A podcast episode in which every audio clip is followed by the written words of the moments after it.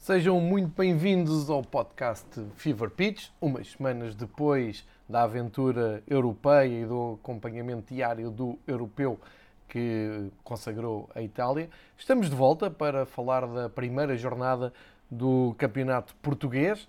Eh, já algumas competições tinham arrancado, já tínhamos tido Uh, três equipas portuguesas a competir nas competições europeias, já tínhamos tido uh, jogos da Taça da Liga e este fim de semana arrancou então o Campeonato Nacional, como não poderia deixar de ser incompleto, jornada incompleta, mas isso é uma constante do nosso campeonato e estamos à espera que a jornada fique completa. Então, se forem as duas, as duas primeiras, ou melhor, as duas ligas uh, terminarem os primeiros jogos. Lá para terça-feira ainda não temos uh, balanço nem podcast, porque a segunda Liga marcou o último jogo da primeira jornada para terça-feira, às 6 horas, entre Leixões e Feirense.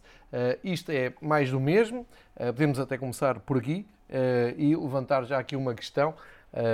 e peço que quem for seguindo aqui os episódios de áudio do Fever Pitch e que têm a ver com o futebol nacional, que interpretem isto apenas e só como opinião e como aspectos de reflexão e não como críticas ou algo mais factual. É que realmente convinha-nos perceber, convinha que começássemos a perceber uma série de um, pontas soltas no futebol português que se contrapõe com aqueles discursos todos muito bonitos de arranque de temporada, em que parece que é sempre tudo um, tão uh, profissional e tão bonito. Portanto, para o primeiro tema, uh, fica em cima da mesa a questão: porquê é que um, na primeira divisão, no, portanto, na agora chamada Liga Portugal B-Win, isto não é fácil, depois de muitos anos da nós ter dado o naming ao campeonato, agora temos a B-Win de volta, que já tinha acontecido, porque é que um, estamos a fazer o rescaldo da primeira jornada que acabou, um, como é tradição em Portugal, uh, a um quarto para as 11 da noite de um domingo. Uh, e não se consegue falar dos jogos todos porque o Gil Vicente Boa Vista está marcado para segunda-feira às 8 e um quarto da noite. Vá-se lá perceber porquê. Uh, nenhuma das equipas joga na, na Liga, na Liga Europa, nenhuma das equipas está na Conference League, não há taça da Liga, não há taça de Portugal, portanto uh, é mesmo apenas e só um problema de organização. E é também pelos problemas de organização que têm a ver com o regresso do público que muito motivou o arranque também do Fever Pitch, que se compromete a acompanhar para já, nesta primeira fase, semanalmente, todas as jornadas do, do campeonato português. Isto também tem um pouco a ver com uh, a realidade de quem já tinha chegado ao podcast um, em meses anteriores ou no ano passado, por exemplo, uh, em que a realidade era completamente diferente, estávamos mesmo em pandemia, estávamos quase todos nós uh, sempre em casa, o que já não acontece, felizmente, a partir de agora. Portanto, também é um fever pitch adaptado e também à procura de uma nova realidade, mas para já fica este balanço de áudio, a começar então nesta primeira jornada. Um, uma introdução rápida a esta primeira jornada. Temos como grande surpresa a vitória do Portimonense em Guimarães.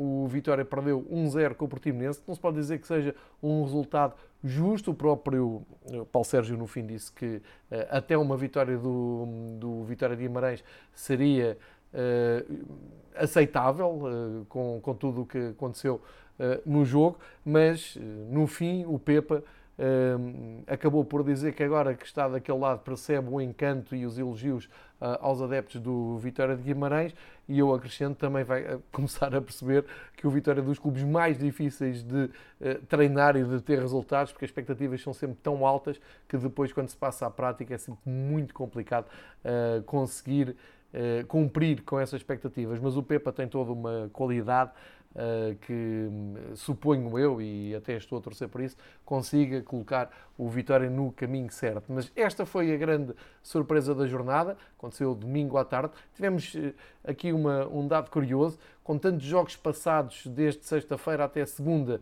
conseguiram no domingo à tarde colocar dois jogos ao mesmo tempo, portanto, uh, se quiséssemos ver o Vitória Portimonense ou o Tondela Santa Clara um, tinham que fazer como eu, que andei a saltar entre os dois jogos.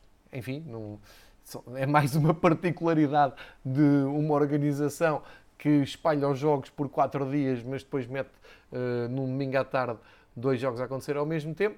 Enfim, uh, é o que é. No resto, um, vamos dizer, normalidade uh, em relação ao arranque dos três grandes, nomeadamente o campeão Sporting, que parte como favorito neste campeonato, já tinha ganho a supertaça, recebeu o um, recém-promovido Vizela, eh, que regressa assim várias décadas depois à primeira divisão, ganhou por 3-0 com dois golos de, do Pote, um deles um grande gol, aliás os dois, mas o, o segundo acho um, um ótimo gol. Uh, portanto, Sporting a cumprir, o Porto hoje também cumpriu, uh, vitória natural e tranquilíssima perante a SAD do Bolonenses, no estádio do Dragão, e uh, o Benfica, muita expectativa para ver como é que o Benfica entrava em campo numa altura de uh, grande, uh, grandes mudanças no, no clube, numa altura em que a época já tinha começado a nível de futebol oficial, o Benfica já tinha ido a Moscou conseguir um bom resultado e, portanto, a meio dessa eliminatória da Champions League, o Benfica consegue garantir três pontos em Moreira de Cónegos é um arranque positivo do futebol do Benfica. No ano passado, aqui neste mesmo estádio, ehm, não tinha conseguido eh, vencer. Eh, e nos outros jogos, o Tondela ganha o Santa Clara com alguma surpresa, pelos números, 3-0. Um bom jogo da equipa do Pacay Esteran. O Braga consegue finalmente ganhar na Madeira. O Carlos Carvalhal disse isso mesmo, eh, que era um desafio que tinham, porque nos últimos cinco jogos, salvo erro, nunca tinham ganho no Funchal ao Marítimo. Saíram de sábado à noite com uma vitória por 2-0, com uma, mais uma boa exibição do Ricardo Horta, que marca um livre direto uh, exemplar, o que leva até a perguntar se na seleção nacional tem havido muitos golos de livre direto e que eu me lembro não. Fica aqui também esta ponte para a seleção. E agora, ao fim do dia uh, que estou a gravar, uh, vitória também do Passos Ferreira sobre o Famalicão por 2-0. Uh, diria que uh, não é um resultado surpreendente, mas talvez esperasse um pouco mais do Famalicão, mas na verdade também é um Famalicão ainda, parece em esboço de equipa, uh, com algumas dificuldades em definir o seu plantel definitivo. Basta lembrar, por exemplo, o caso do Ugarte, que não, não foi a jogo, aqui não houve nenhuma surpresa porque é dado como certo em Alvalade a qualquer momento, mas na verdade, na prática, continua a ser jogador do Famalicão até prova em contrário. Portanto, este foi o, o cenário da, da primeira divisão nesta primeira jornada. Também já houve vários jogos da, da segunda divisão. Uh, também posso passar por lá uh, mais à frente numa, numa, pequena, uh, numa pequena nota, mas já agora Uh, dizer que o Rio Ave começa muito forte, esta aventura inesperada, com o plantel que tinha ter descido, é, é, é quase, ainda hoje, passados estes, estas semanas, estes meses, ainda hoje é difícil de compreender. Começou com uma vitória categórica perante a Académica de 5-1, a mostrar também uh, ao que vai. Uh, e como eu disse, a jornada estende-se, com um jogo a mais na segunda-feira do que estava previsto, vai ser o Benfica B Nacional, porque o Nacional uh, não conseguiu o voo para o continente para jogar à hora marcada de domingo. Uh, enfim, o Nacional já sabemos que está sempre envolvido uh, nestas, nestas coisas. Não estou a dizer que é por culpa própria, mas aqui sim é factual. Uh, há sempre grandes dificuldades com os jogos do Nacional. Vamos então, feita aqui esta primeira prática e breve introdução aos primeiros jogos do campeonato, acho que vale a pena irmos diretos ao assunto que marca uh, este arranque e que me motiva também a estar aqui um, dar a opinião e a gravar este primeiro Fever Pitch, uh, que é sem dúvida a questão dos adeptos. Se bem se lembram, uh, para quem seguiu os episódios de que fui aqui gravando, de tanto de áudio como de vídeo à volta do futebol português, nomeadamente nas discussões com o Pedro Varela e o Miguel ao longo do ano sobre um, quando falávamos dos três rivais, eu sempre coloquei a tónica no sentido de estávamos a viver um período de pandemia, ainda estamos, mas nível futebolístico estávamos a viver dias uh, complicados, diferentes e anormais, Uh, e que era muito importante que ninguém perdesse a noção de que cada jogo que era transmitido fosse de que clube fosse no Campeonato Português,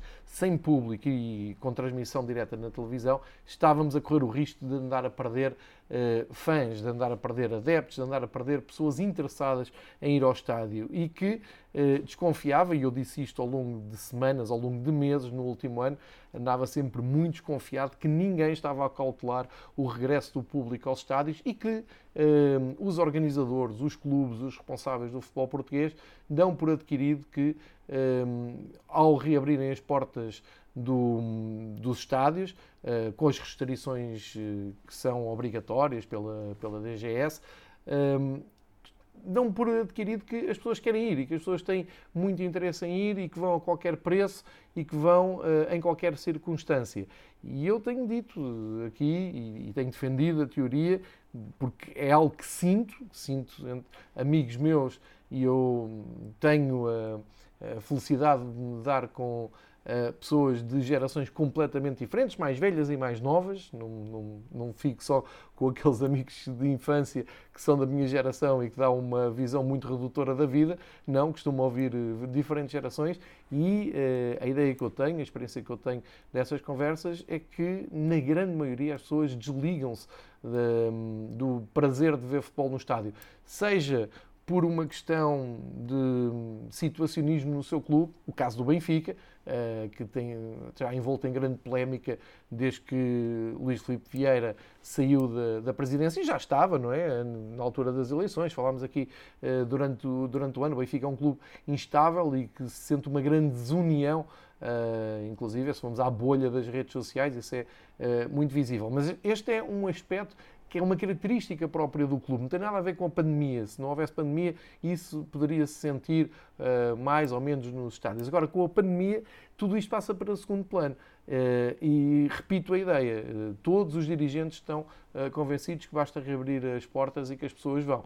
e depois também pensam que as pessoas são parvas e que vão gastar o dinheiro que têm e que não têm sempre para ir ver o seu clube. Eu acho que esta pandemia trouxe uma certa racionalidade, algo que o Pedro Varelas disse muitas vezes no nosso encontro semanal dos três rivais, que se calhar estávamos aqui a ter uma oportunidade de dor para refletir cada vez que a nossa equipa entra em campo a 300 km de distância, a horários absolutamente impensáveis em dias impraticáveis para viajar e que nós arranjávamos sempre uma maneira de contornar isso, metendo férias, eh, aumentando o orçamento mensal, eh, para, só para estar presente, às vezes numa ponta do país, eh, numa hora absolutamente desaconselhável para quem no dia a seguir depois tivesse que cumprir compromissos profissionais. E se calhar essa paragem, se calhar essa pandemia um, fez com que as pessoas perdessem, um, e, e, já estou a falar de uma fatia pequena de pessoas que, que iam ao estádio.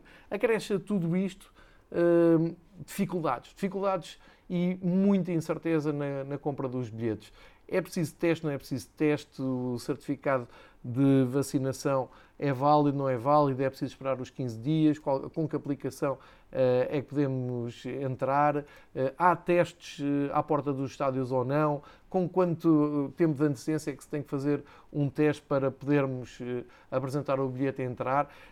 enfim, eu sei que a resposta a isto tudo é leiam e vão aos sites e por aí fora, mas eu devo-vos dizer que o nível de informação, a qualidade de informação varia muito de clube para clube, de liga para federação uh, e por aí fora. E eu, uh, aí sou eh, muito objetivo, acho que é sempre insatisfatória. E isso tem tudo a ver com a comunicação que se faz aos adeptos. Eu acho que em Portugal perdeu-se há muito tempo a ponte de ligação para os adeptos, sejam eles, de, eu estou a falar de uma maneira global, sejam de que clube for, parece que os adeptos passaram a ser um, a última preocupação nesta linha de montagem, nesta linha de produção imensa que é o futebol português e uh, trata-se, como eu disse há pouco, o adepto de futebol como, um, enfim, um, vou, vou, dizer assim, uma personagem um, pouco dotada de inteligência que hum, reage aos estímulos, tipo as teorias de.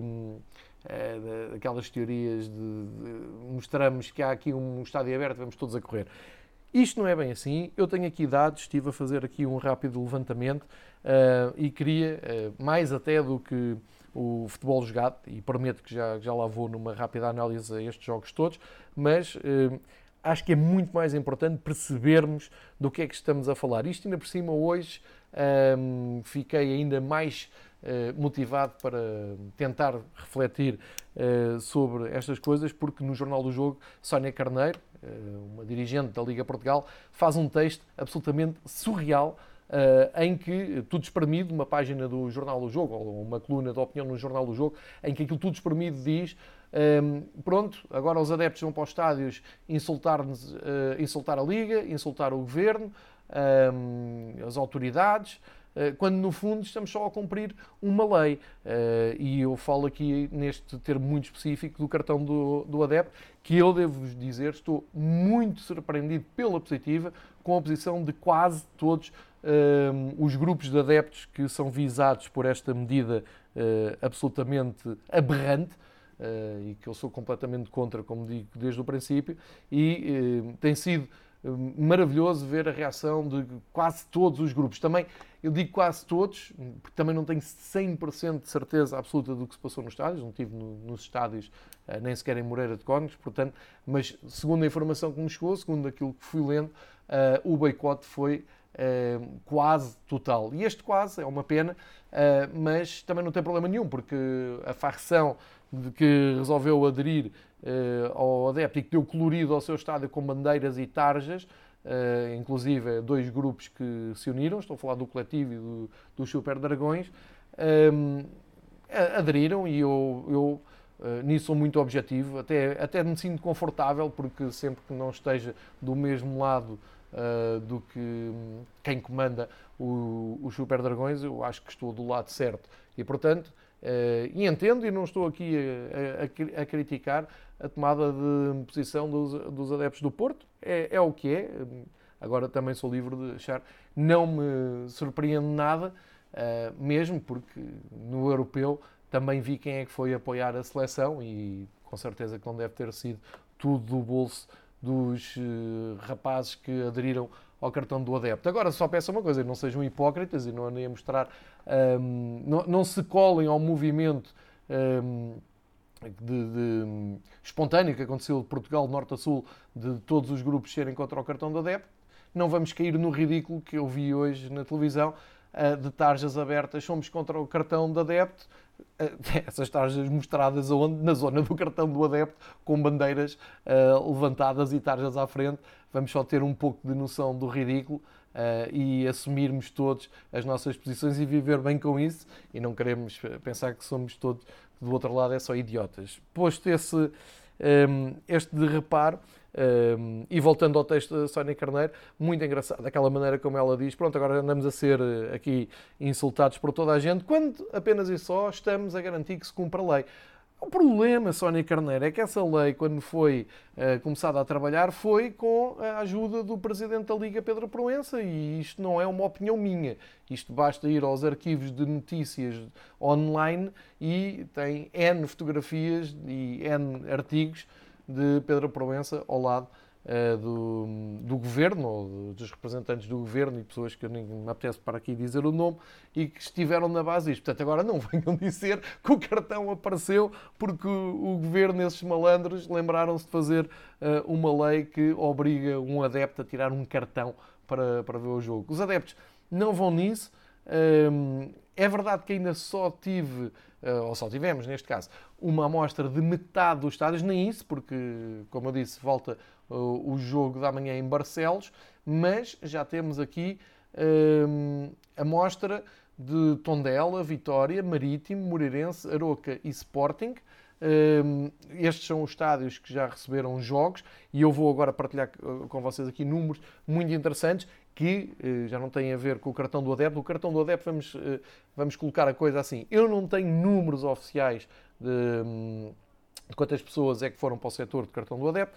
Eh, percebi que pode ter acontecido em Alvalade meia dúzia de pessoas, literalmente meia dúzia de pessoas, mas também não, não consegui confirmar e, portanto, não, nem sequer é relevante. Mas nos outros estádios todos, o que eu me apercebi é que a zona dedicada uh, ao, aos portadores de cartão do adepto, seja para a equipa da casa, seja os visitantes, estavam vazios. Isso foi bem visível com fotografias nas redes sociais do Moreirense Benfica.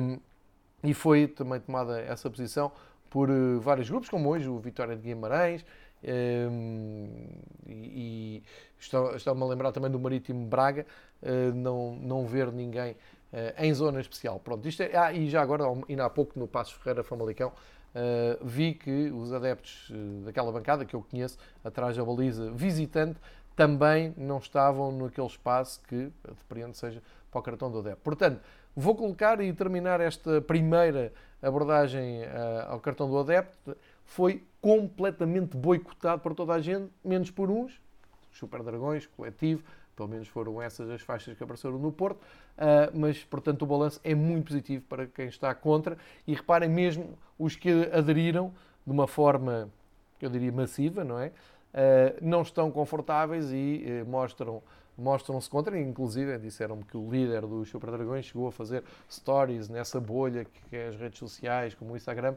a dizer que era contra. Enfim, já, já deixei o recado.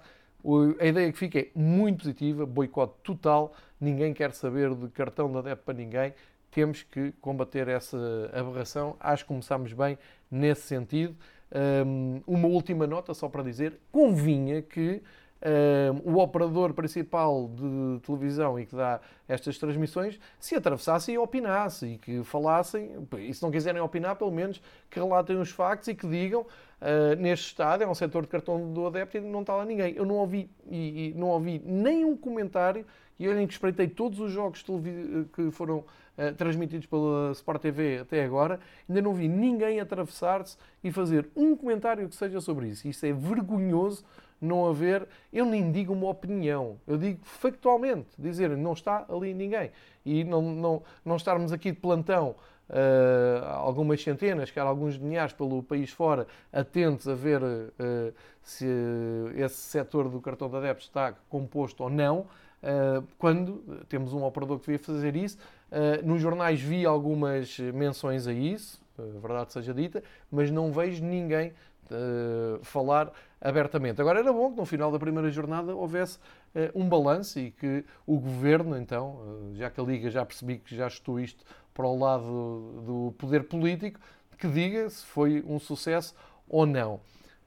Arrumada esta questão, vamos falar então de ocupação nos estádios.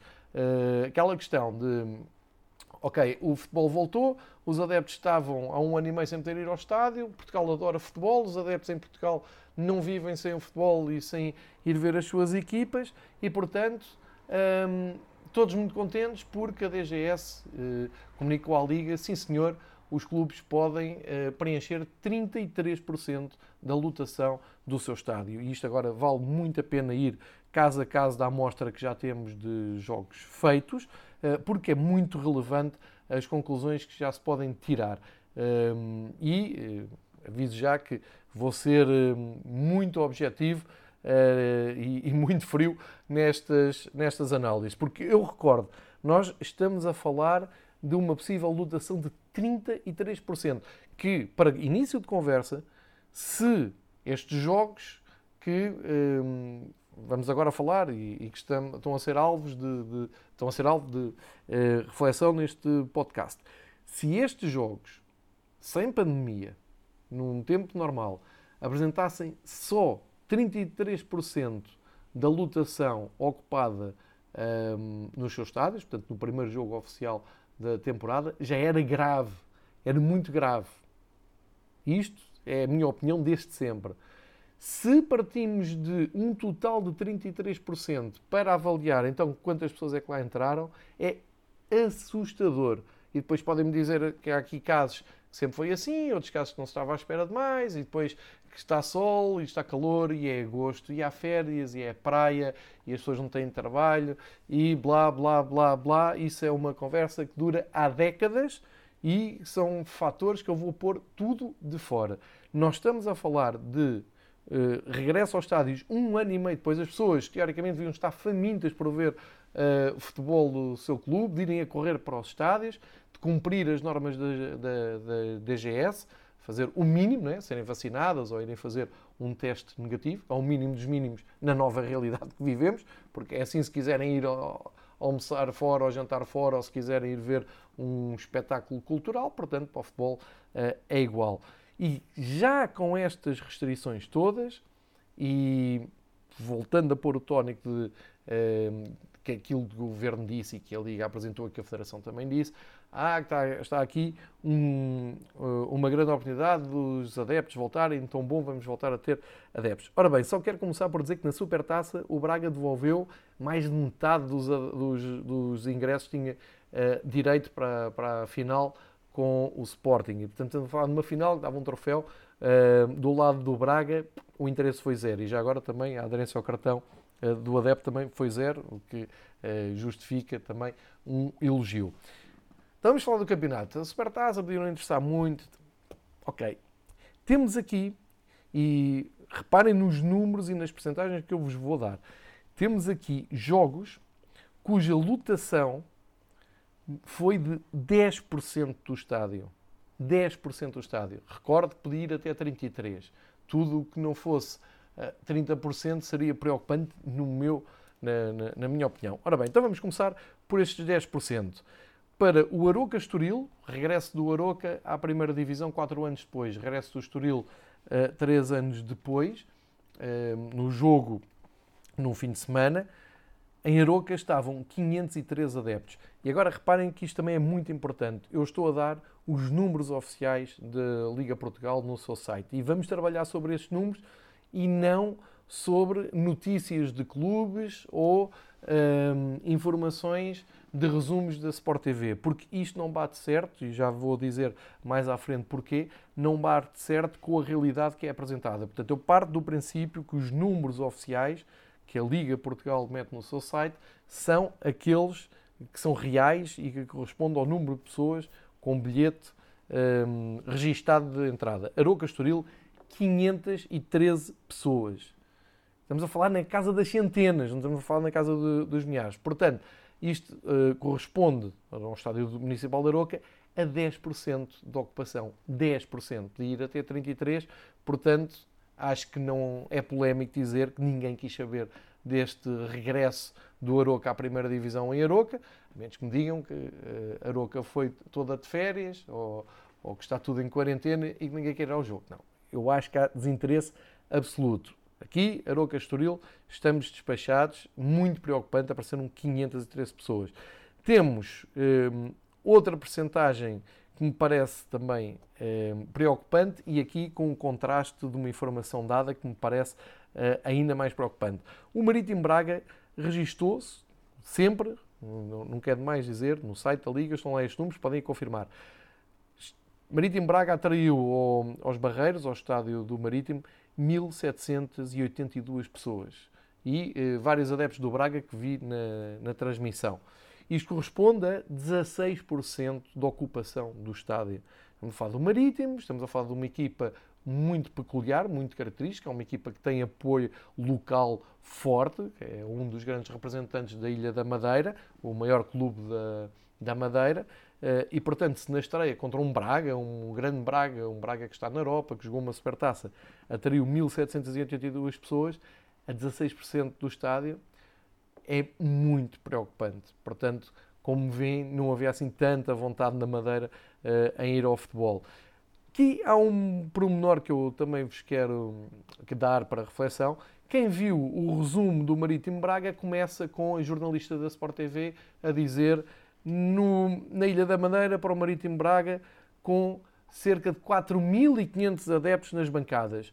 Eu não sei onde é que vão buscar estes números. Eu ouvi isto, está gravado, podem ir à Sport TV mais aos resumos de últimas notícias de sábado à noite, está lá, não, não, não estou a inventar nada, mas eu até voltei ao site da Liga para ver se tinham atualizado o número. Não bate certo estes 4.500 com 1.782. Portanto, ehm, quem viu na Sport TV vai pensar, oh, ok, uma casa interessante, quem for ao site fica preocupado e não sei com que intenção é que é dito das duas uma, ou ligamento nos números oficiais, ou a Sport TV está a enganar os, os seus uh, assinantes e, e, que não pagam um pouco por mês para uh, assistir a estas transmissões. Portanto, fica aqui também este dado preocupante.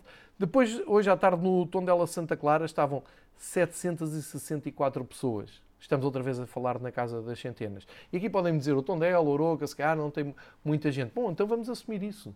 não tem muita gente para ver os jogos, então há desinteresse. Então não, vamos ter que dizer que errou aqui em Tondela, as pessoas não querem saber de futebol para nada. Isto corresponde a 15% da lotação do estádio do Tondela. Vamos falar de um, de um Tondela com Santa Clara, Santa Clara europeu, e portanto uma equipa que até tem jogado bom futebol e tem sido uma das boas, um, um dos bons projetos na primeira divisão.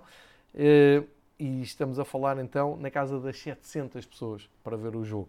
Uh, é continuo a dizer que é preocupante. Isto, isto corresponde nem a metade do que era possível de colocar de pessoas no estádio. Uh, seguimos então para. Ehm, vou deixar o, o, jogo do Benfica ehm, para o fim, para passar aqui para, outra, para outro. Talvez para o jogo mais bem sucedido em termos de público, foi no Porto uh, contra uh, a Sado Belenenses. Tivemos aqui sim 15.429 pessoas, portanto, aqui já na casa dos milhares, 15 mil pessoas no Dragão, quase 15.500 pessoas, uh, corresponde a 30,8% uh, da lotação do estádio. Sendo que uh, aqui o setor do cartão adepto estava ocupado por duas claques do Porto, Coletivo e Super Dragões, e portanto não sei o que é que faltou para atingirmos os 33% que era a lotação possível. Agora aqui mais uma, uh, mais algo que não bate certo. O clube anuncia uh, que vendeu os bilhetes todos, portanto, lotação esgotada dentro desta, desta restrição. A Sport TV um, disse várias vezes durante a emissão, um, lotação esgotada, os do Porto comparecem.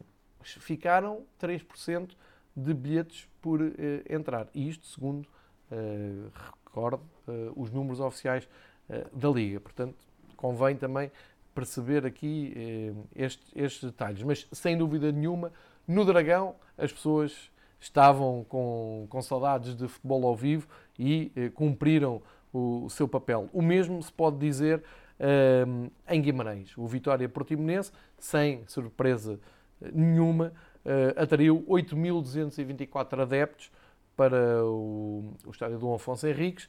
Mesmo assim, corresponde a 27% da lotação do estádio. Portanto, ficou aquém uh, da lotação possível. E continuo a dizer, estamos a falar de muito para baixo em relação ao que era o estádio todo. Falta falar uh, do, do, do, Sporting. O Sporting, aqui há, há algo muito estranho que, que aconteceu uh, em Alvalade, é o jogo que abriu o campeonato. Sporting campeão, Sporting vencedor da, da Supertaça, Sporting favorito uh, mexeu um pouco da equipa, porque continua a jogar bem, continua uh, a ganhar, e uh, registou em Alvalade a presença de 9.066 uh, adeptos, ou seja, nem 10 mil adeptos nas bancadas. Isto corresponde a 17% da lotação do estádio Alvalade 21. Há aqui algo muito estranho com esta lotação.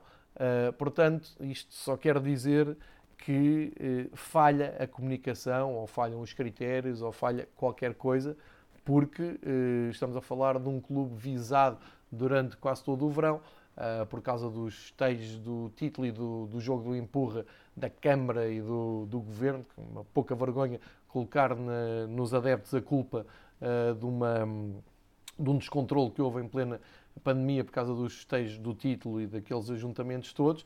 Eh, que eu acho que os adeptos são os últimos a, a, a serem culpados. Ehm, mas também não deixa de ser estranho neste regresso, onde é que estavam o, os adeptos do, do Sporting, algo se passa e isto, ehm, digo eu, deveria preocupar os dirigentes sportinguistas, ehm, porque claramente está aqui a falhar qualquer coisa. E finalmente falemos então do uh, Moreirense Benfica, que tem aqui também uns contornos muito peculiares. Números oficiais: 1498 pessoas em Moreira de Cónegos. Uh, isto quer dizer que uh, estava 24% uh, da ocupação do estádio.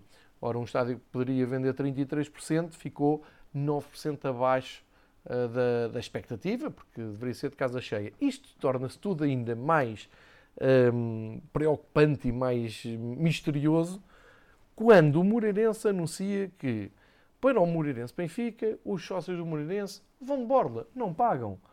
Ou seja, depreendemos todos que o Moreirense está com umas finanças, umas finanças ótimas e que não precisa do dinheiro de um jogo com o Benfica, não precisa do dinheiro bilhético dos seus associados e dos seus adeptos e, portanto, mãos largas, avancem, é só levantar o bilhete, não precisam de pagar nada. Isto, só por si, deveria justificar uma intervenção da Liga Portugal porque eu não me parece normal, nem me parece aceitável que na primeira divisão, na divisão mais alta do futebol profissional em Portugal, haja um clube que acha que os seus adeptos podem entrar um, sem pagar. Ou fazem isso para os 17 jogos que têm em casa, para deixar todos os adeptos adversários uh, na, nas mesmas circunstâncias, ou então parece-me que é aproveitamento uh, para, uh, enfim, eu diria evitar uma invasão de adeptos de, de dos clubes grandes, pode acontecer com o Sporting, com o Porto,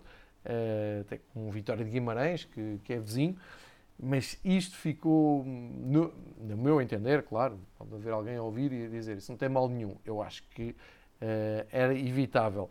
Mesmo assim, mesmo com os bilhetes oferecidos, ao que parece, sobraram muitos bilhetes e uh, dos muitos bilhetes que sobraram, para surpresa de ninguém, não esgotaram os bilhetes. Porquê? Porque o Moreirense depois pedia de 35 a 45 euros.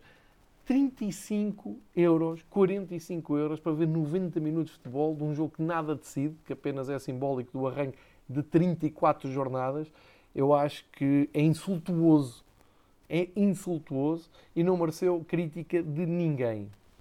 Fica só aqui este registro. Mesmo assim, com estas manobras todas entre uh, as mãos largas de abrir portas para os seus associados e pedir até 45 euros, em dinheiro antigo eram 9 contos, para um, eh, adeptos que não são sócios. Enfim, é o futebol português, um, tal como já o conhecíamos.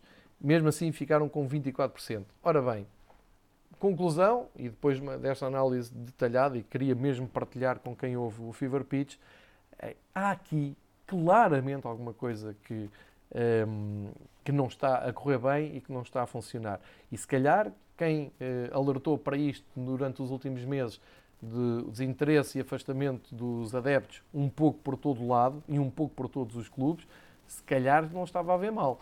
E eu insisto, comigo, pelo menos comigo, para discussão comigo, não vale a pena virmos com fatores económicos de desemprego, poder de compra, férias, sol, praia, calor. Isso para mim é, vale zero. Tem um peso, mas já tinha. Tem, tem, explica algumas coisas, mas já explicava. Agora, estamos a falar de 33% dos estádios. Não estamos a falar de encher estádios, nem estamos a falar de se gostamos mesmo de futebol ou não. Estamos a falar de, olha, vamos recuperar então o prazer de ir à bola, vamos ali um, um terço do estádio as pessoas não vão. E não vão, não, não, não estou a falar, é que não estamos a falar de uma amostra, por exemplo, no caso de um Aroca Estoril, nós estamos a falar de uma amostra de 50 mil pessoas. Estamos a falar de 500 pessoas que deveriam ser é, eh, 5 mil.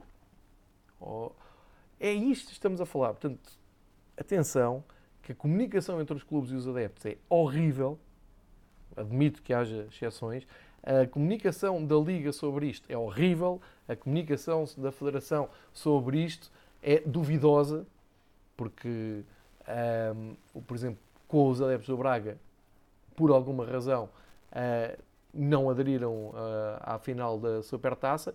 Eu não vejo ninguém fazer um levantamento, um balanço, dar uma justificação, pedir uma reflexão uh, e tirar as suas conclusões. Estou convencido que ninguém quer saber disto para nada e só o trago aqui porque é um tema muito falado aqui no Fever Pitch, nos, nas dezenas e dezenas de episódios que temos em arquivo e que me parece muito mais importante e relevante do que propriamente gols e resultados um, ehm, e classificação na primeira jornada. Este, eh, esta análise que eu fiz, este raio-x que eu acabei de fazer, é factual, é preocupante e deveria levar. Não é os adeptos, os adeptos não têm que se preocupar com isto. Os adeptos tomam as decisões que acham melhor. Se um adepto acha que uh, não está para ir, a, a, neste caso, ao Alvalade, não está para, para ir ao Estádio do Marítimo, o adepto é que tem razão. Porque se calhar não está para ir para uma fila fazer eh, testes, não está para ir para um aglomerado de gente em plena pandemia, não, não está para chatear quando tem o jogo a dar na, na, na televisão. Eh, porque já percebeu que o campeonato vai continuar a ser jogado de sexta à segunda, eh, com jogos à sexta à noite, à segunda à noite, como acontece amanhã.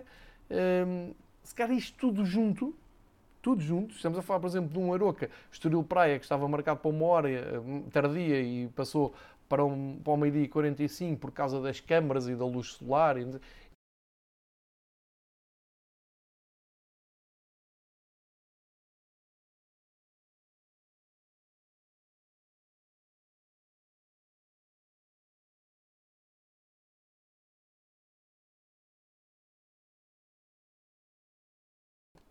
Vamos ficar só uh, nestas, nestas conclusões. Vamos ver como é que corre a segunda, a, a segunda jornada. Uh, para já, não esquecer que amanhã ainda há um Gil Vicente Boa Vista. E agora, tal como prometido, uh, e peço desculpa a quem vinha à, à, procura mais de futebol e menos de envolvência e adeptos e, e por aí fora, e estatísticas e, e lutações, uh, vamos então, uma breve passagem, uh, jogo a jogo, começando por ordem cronológica. Campeão Sporting uh, bate o Vizela para surpresa de ninguém por 3-0. Uh, eh, e devo dizer que o Vizela até deixou uma boa imagem, é verdade. O, o seu treinador disse no fim, que, e bem, que estamos a falar de uma equipa que estreou muitos jogadores na primeira divisão, foi quase uma aprendizagem. Eh, de resto, até foi engraçado ver que o Álvaro Pacheco, o treinador principal do Vizela, até estava com certo ar de felicidade no fim por andar uh, na primeira divisão e parece-me ser absolutamente lógico. Uh, apresentou um 11 de, de, um, ehm, competitivo, Uh, apesar da vitória do Sporting ser absolutamente normal. Atenção que o Sporting uh, apresentou uma equipa muito parecida àquilo que, que, já tínhamos visto no ano passado e, portanto, por isso mesmo acho que é favorito, porque há muito poucas mexidas neste, neste Sporting. Só o Ruben Vinagre, uh, que me lembro assim de cabeça, é que jogou, uh, e o Ricardo Gai, os dois da, das aulas, curiosamente.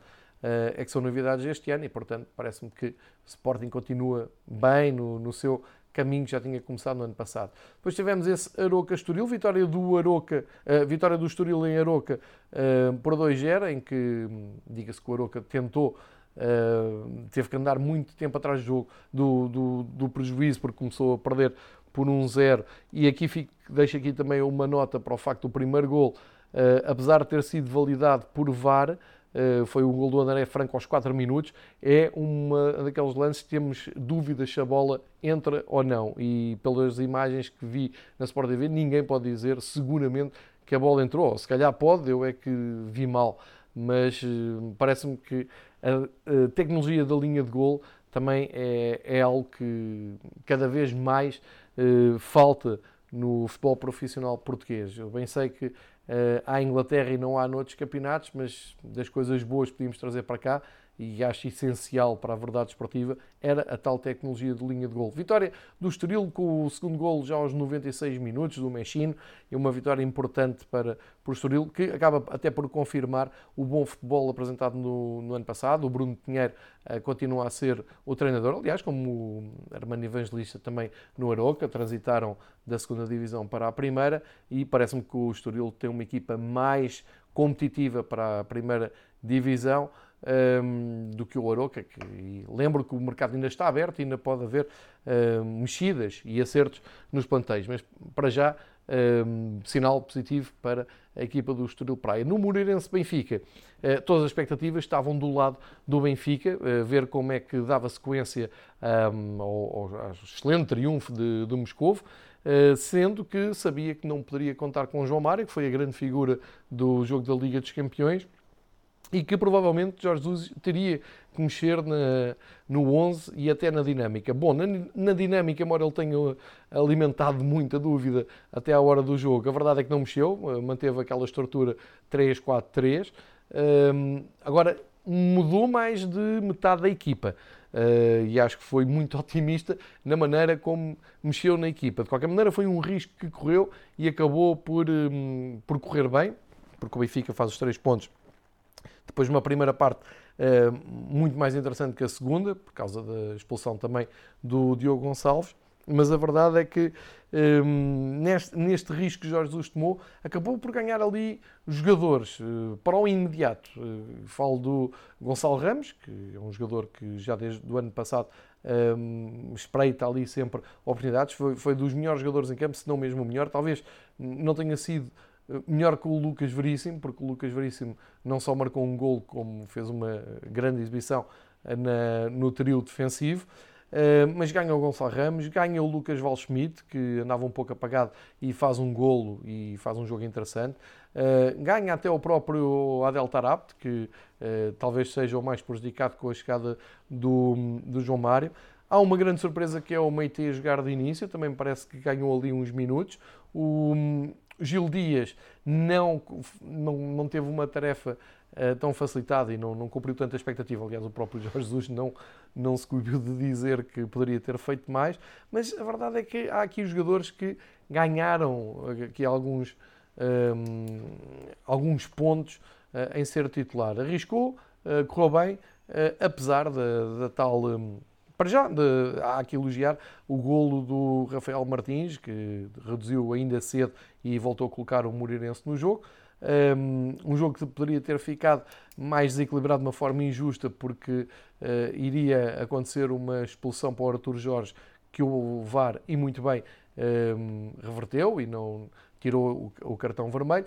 Já não. Ah, e muito bem também o VAR a, a ver a falta do Diogo Gonçalves, um, enfim, que cometeu, descontrolou-se ali na, na, entrada que teve e acabou bem expulso, mas uh, continuo aqui com muitas dúvidas um, em perceber porque é que num lance em que o Gonçalo Ramos é travado um, para ser simpático de, de forma uh, um pouco acima do que a lei permite, uh, ficamos na dúvida porque um, não entendo este, este critério da, da Sport TV e de certeza que quem, quem me ouve e é adepta de, outro, de outros clubes terá a mesma uh, irritação a ver jogos da Sport TV. A realização é realmente má. Há uma tendência inexplicável para repetições. Parece que tem um, sempre que a bola para, sempre que o jogo para um segundo, tem que vir uma repetição, eh, de tal maneira que quando regressam ao jogo já aconteceram coisas no jogo, ou estamos a ouvir o relato do jogo e estamos a ver uma repetição qualquer, há, esta eh, tentação que eu não consigo perceber. E depois o, o critério que não é uniforme na maneira como mostram as repetições. Nove repetições, por exemplo, para a entrada do, do Diogo Gonçalves, que muito bem, com o VAR viu, mas tivemos apenas uma ou duas repetições do lance em que o Gonçalo Ramos é travado e eu fiquei mesmo com dúvidas se não deveria eh, ter havido cartão vermelho para o jogador de Moreirense. E vou ficar na dúvida, porque até me pareceu que foi eh, mais para a agressão do que para parar o jogador, só que a repetição vem de uma câmara quase fora do estádio e, portanto, ficamos todos na mesma. Mas isto é, eu acredito que isto que eu estou a dizer seja transversal a adeptos de todos os clubes nos seus jogos, que estejam a ver com outra emoção uh, e que sintam estas, uh, estas falhas da, da, da, da Sport TV. Uh, eh, mas, enfim, concluindo, vitória do Benfica por 2-1, começa o campeonato a ganhar, junto à vitória da Liga dos Campeões. Segue-se jogo já nesta terça-feira para fechar a eliminatória com o Spartak, que também não está a viver dias fáceis, perdeu no, no fim de semana. Uh, e, portanto, uh, parece que para já Jorge Jesus consegue estabilizar aqui o arranque do Benfica. Depois, a tal vitória do Braga na Madeira, um jogo que fica marcado para quem vê na televisão como nós todos uh, praticamente vimos e apenas e só 1782 pessoas viram nos Barreiros. É, é, um contraste, é outra coisa muito curiosa no futebol português. O Benfica estreou-se e para os benfiquistas é sempre um, momento de expectativa ver o Benfica no primeiro jogo oficial com o seu equipamento principal. E, por cima, num contraste da camisola deste ano para a do ano passado, porque aquilo que o Benfica apresentou no ano passado não era bem a camisola principal do Benfica, era uma coisa que foi inventada pela Adidas e que o Benfica um, aceitou, uma coisa com umas cores mais ou menos parecidas a fazer lembrar um, o, as cores do Benfica, uma coisa assim aproximada. Uh, este ano não, o Benfica tem uma camisola a Benfica, vermelha a Benfica, com o, o emblema com as suas cores como deve de ser, mas mesmo assim não conseguimos, não conseguimos ver a camisola vermelha com, com o calção branco, porque a organização da Liga, muito zelosa uh, do cumprimento uh, da, da, da, estética televisiva, achou que o, camisa, que o calção branco do, do, Benfica se podia confundir com o calção branco do Moreirense, um, e, e, que é uma coisa que me irrita solenemente, quando basta ver o campeonato inglês e quantas vezes as equipas que se estão a defrontar não têm as mesmas cores de calção. Mas, enfim, um, não é preciso andar muito nem especular muito, porque passado Assim que acabou o Benfica, não é? Eh, tivemos o prazer de ver o início do jogo Marítimo Braga. As primeiras imagens do Marítimo Braga eram de terror para quem estava a ver o jogo na televisão, quando filmadas eh, mais ao longe, era impossível perceber quem era o Braga e quem era o Marítimo, porque os dois equipamentos eram escuros, as cores confundiam-se, e aqui ninguém da Liga Portugal esteve muito da organização do jogo, não sei se é só da Liga Portugal, mas a organização do jogo, ninguém se lembrou que se calhar era melhor uma das equipas jogar com uma, um tom mais claro e outra mais escuro. Mas em contraste, calçãozinho branco do Benfica e do Moreirense, os dois não pode ser. É, é este tipo de pormenores é, que mais ninguém quer saber disto, obviamente, mas irritam tanto uh, quem já vê futebol há tantos anos. Tirando esta parte de ser quase impossível distinguir as equipas uh, ao longe no, na transmissão do Marítimo Braga. Uh, elogios para Carlos Cavalhal, para a vitória do Braga. Uh, ele assumiu que foi com o propósito de conseguir matar um borrego, que já levava cinco jogos, penso que foi isso que, que ele disse. E grande arranque do Braga, e ele disse-me algo também engraçado, foi no ano passado, ao fim de dois jogos, tinham zero pontos, e este ano, depois de uma viagem sempre complicada aos Barreiros, já têm três. Realmente, bom arranque positivo uh, do Braga, a contrastar com o arranque do ano passado.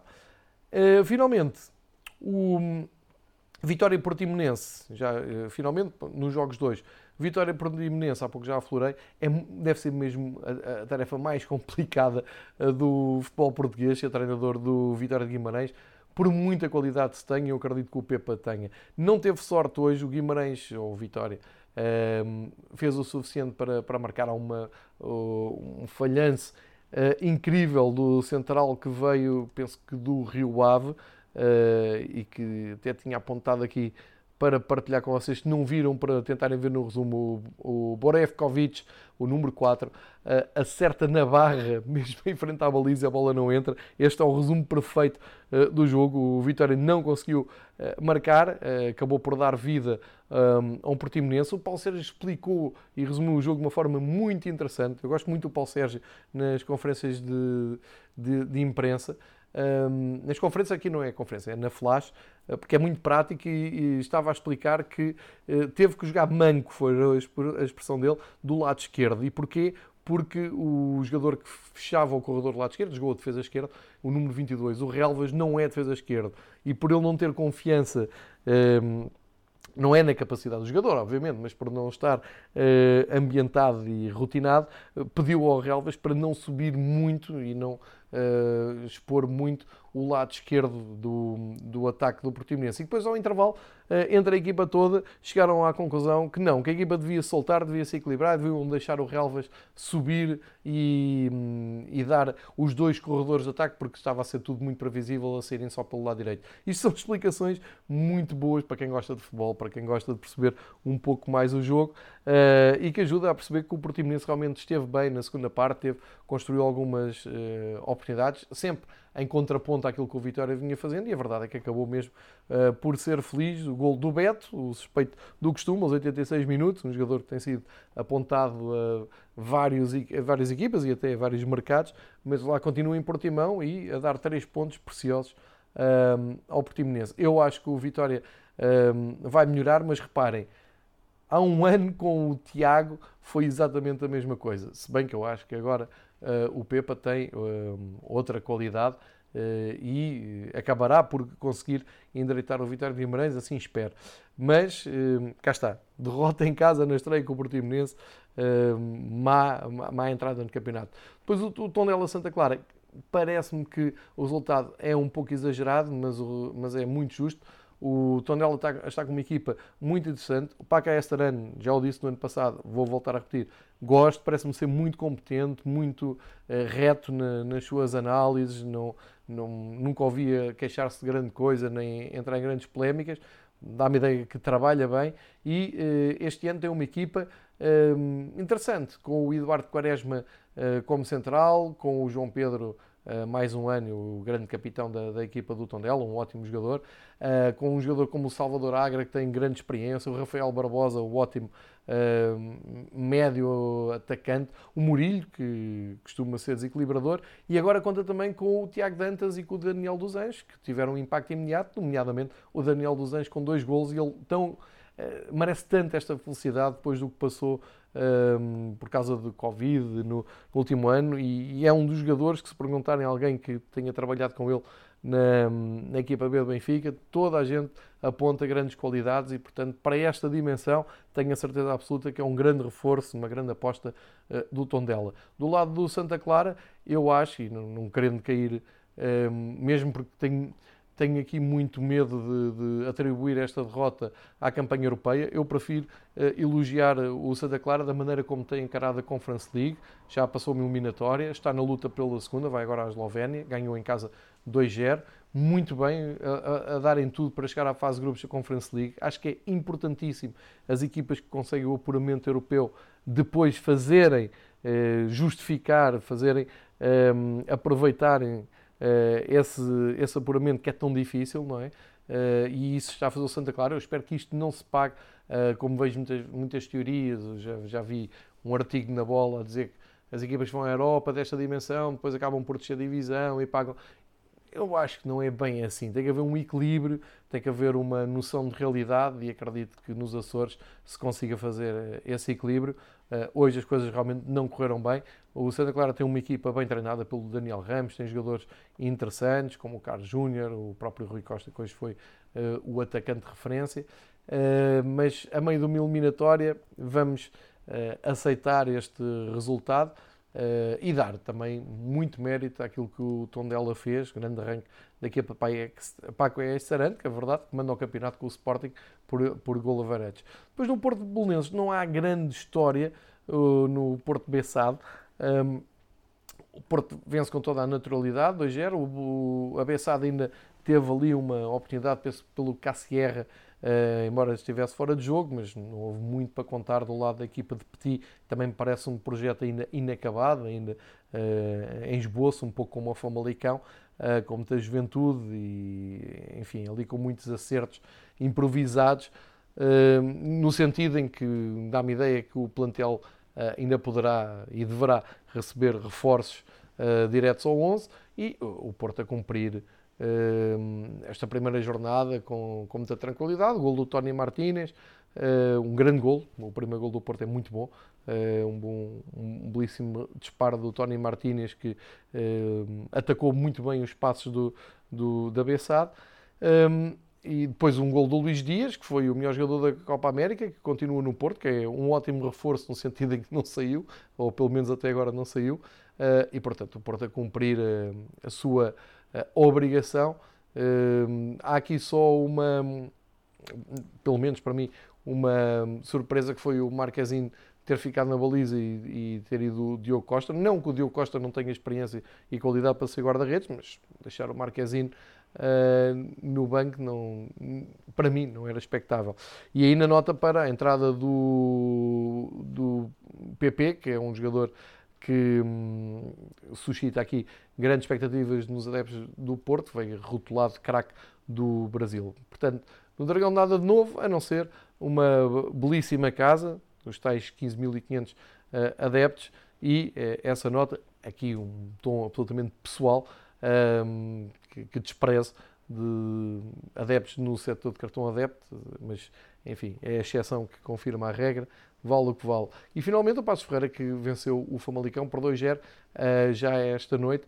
Grande vitória de Jorge Simão, começa muito bem a época, uh, mas parece-me que encontrou um, um, Famalicão, como já disse, ainda em construção, ainda muito longe do que pode valer, com muitas indefinições, mas uh, ficou 2-0, podia ter ficado 3 se não tivesse havido um penalti falhado já na parte final do, do jogo pelo Maracas. O Maracas que inclusive tinha marcado o penalti que tinha dado o apuramento do Passo Ferreira no, na taça da Liga, portanto isto não vale a pena crucificar o jogador. A verdade é que é uma boa entrada de Passos Ferreira a meio de uma eliminatória com uma equipa da Irlanda do Norte, em que o Passos Ferreira está a cumprir a sua obrigação de ultrapassar e que abre perspectivas para um confronto uh, inesperado e uh, muito curioso, um Passos Ferreira Tottenham, um encontro entre Jorge Simão e Nuno Espírito Santo na Conference League e que será com certeza muitíssimo interessante de acompanhar.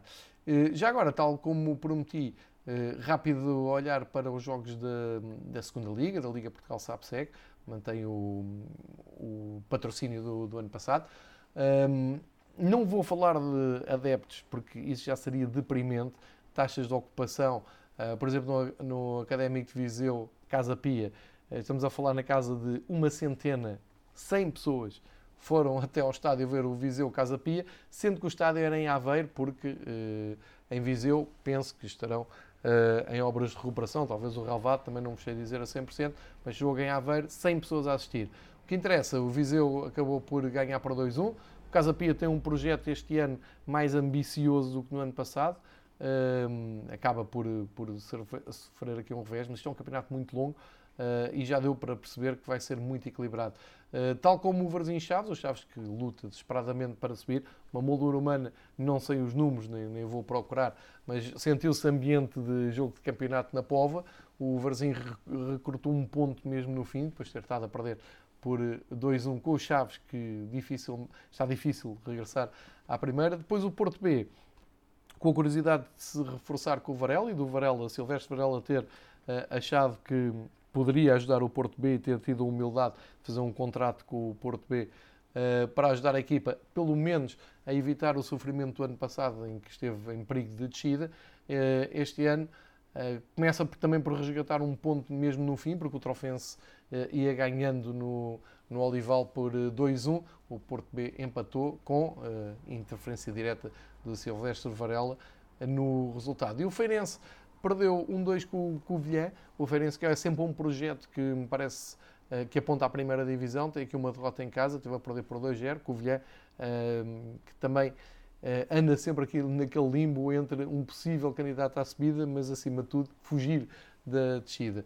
E já hoje tivemos o Estrela da Amadora Mafra, que ganhou o Mafra por 2-0, mas com o Estrela da Amadora sempre à procura do 1-1, sofre o segundo golo já mesmo uh, no, nos instantes finais, quando desesperadamente tentava uh, chegar ao empate. Portanto, má estreia no regresso Estrela da Amadora às competições uh, profissionais. Um regresso, enfim com alguma batota, não é? Lembramos que isto não é o Estrela da Amadora original, já é a junção do Estrela com o Sintra Futebol Clube, mas enfim, isto é para outras conversas. A verdade é que a Reboleira voltou a ter futebol profissional, venceu o Mafra por 2-0 e finalmente então o Rio Ave, a tal descida impensável de, do, do campeonato uh, passado, uh, cumpriu as suas, o, o seu desígnio de, uh, eu quase que arrisco será um passeio para o Rio Ave esta um, temporada na segunda divisão, 5-1 à Académica, a Académica também tradicionalmente é uma equipa que tenta subir, portanto em Vila do Conde ficaram bem expressas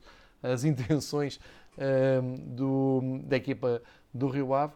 Uh, finalmente uma, uma época sem Tarantini como capitão, uma saída que me pareceu, visto de longe, sem não sabendo uh, detalhes, pareceu um, um bocado amarga e um bocado injusta para uma figura do clube como Tarantini, mas isto é a minha opinião, vale o que vale, não pareceu também muito bem explicado.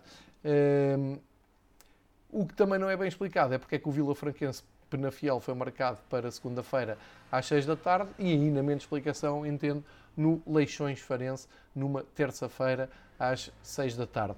Isto deve ter uma ótima explicação, mas lá está, ninguém uh, chega, se chega à frente para uh, partilhar connosco uh, a visão de negócio e a visão de atrair mais pessoas e mais interesse para a competição. Portanto, temos mais um campeonato com jogos espalhados pela semana dentro o que é, eh, eu diria, caso único na Europa toda, mas já estamos habituados. Benfica B Nacional, só para relembrar, foi mesmo adiado, porque era para ser no domingo ao fim da tarde no Seixal, com público, eh, mas acabou eh, marcado para esta segunda-feira, apenas e só porque o Nacional não conseguiu o voo para o continente.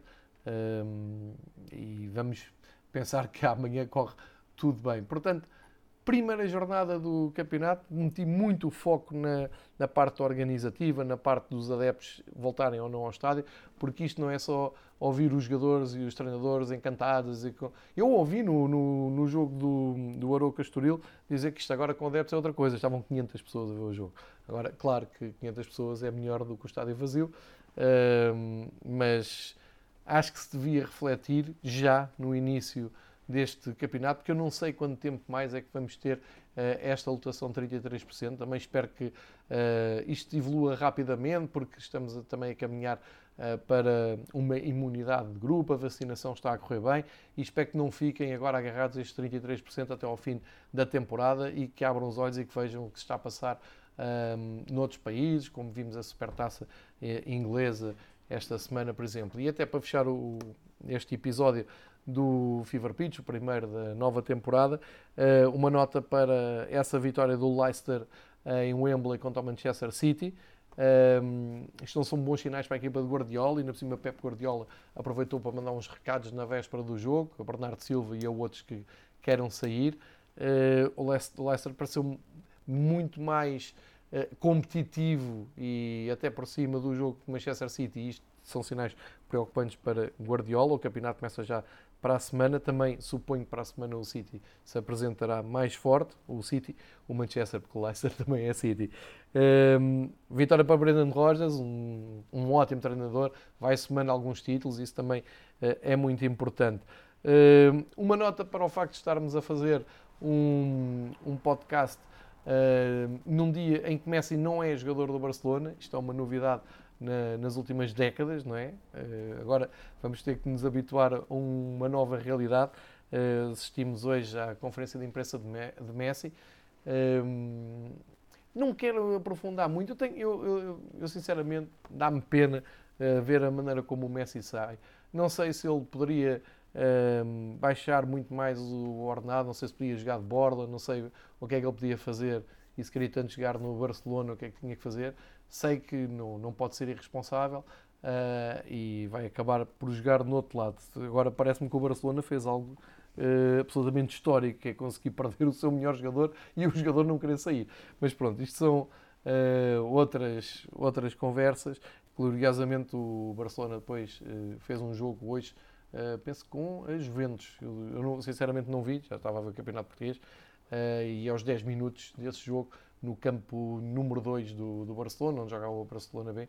Aos 10 minutos, os adeptos do Barcelona aplaudiram e cantaram por Messi. Muitas saudades vão ter, uh, mesmo que logo a seguir vi que no ataque estava Bright White. Nada contra o dinamarquês, que até aprecio, mas passamos de Messi para Bright White, não vai ser fácil para os adeptos do uh, Leicester. E, finalmente, para uh, terminar, dizer que dos cinco campeonatos principais da, um, do da Europa, do top 5, temos eh, então a Liga Francesa eh, já com uma jornada completa e na frente eh, a curiosidade do Angers ter feito 3 pontos, ganhou por 2-0 e também o Clermont, que acabou de subir divisão, foi ganhar ao Bordeaux e portanto criando aqui alguma surpresa.